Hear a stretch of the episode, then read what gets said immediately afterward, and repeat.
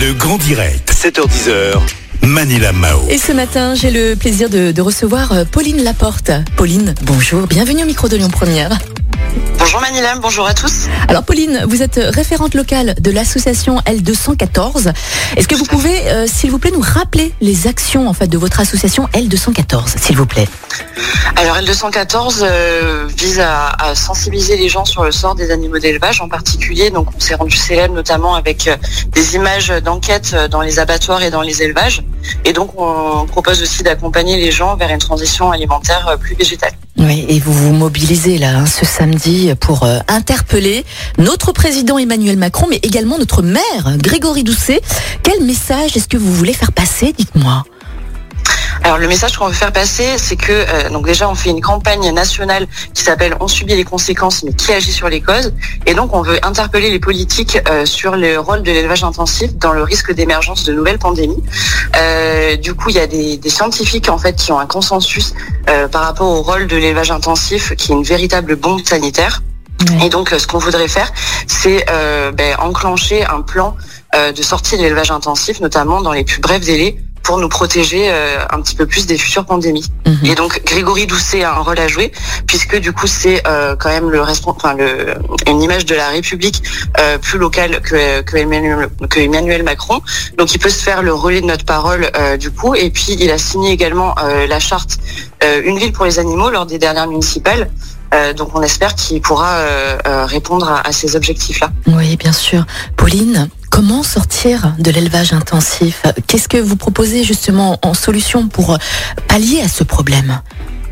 Alors l'élevage intensif, euh, on, on est obligé pour l'instant d'y avoir recours parce que y a euh, la consommation de viande est énorme en fait en France et puis partout dans le monde. Donc effectivement, euh, on ne peut pas se passer de, de la réduction de la consommation de viande pour sortir de l'élevage intensif. D'accord, ok. Donc ça c'est ça c'est une première chose. Il faut être bien conscient que l'élevage intensif ben déjà favorise l'émergence donc de pandémies, notamment par le biais de la déforestation. C'est un des principaux acteurs de, de ce fait-là.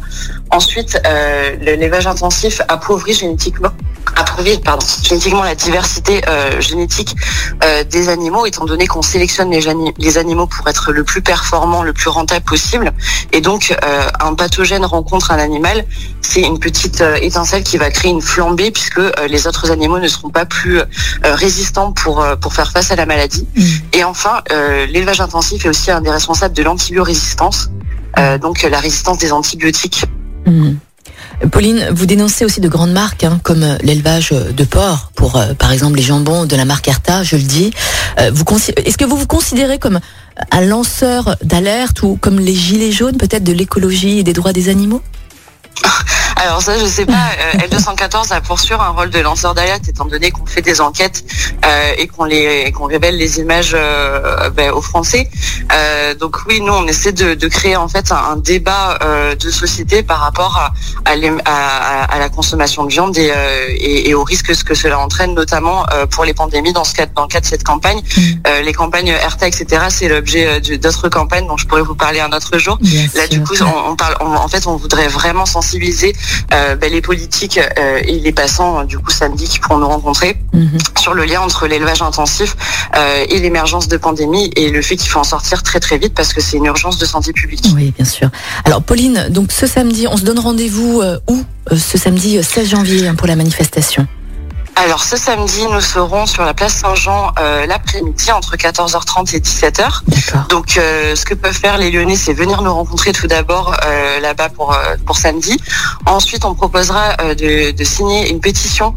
Euh, donc, ils pourront nous la retrouver sur notre site ou euh, sur notre stand. Mhm. Également, on, on invite les passants à interagir avec les élus sur les réseaux sociaux pour Oui. pouvoir bah, faire bouger les choses.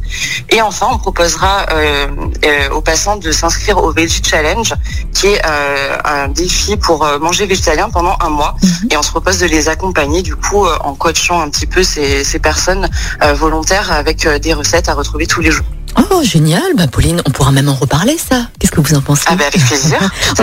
En tout cas, le plaisir, il- il est partagé. Pauline, merci beaucoup hein, d'être passée au micro de Lyon Première. Et puis, on vous Merci souhaite une belle manifestation là ce samedi. hein. Vous aussi, hein, allez les rejoindre, l'association L214, et n'hésitez pas à signer la pétition également. Pauline, belle journée à vous. À bientôt. Merci Maniam, à bientôt. À bientôt. Belle journée.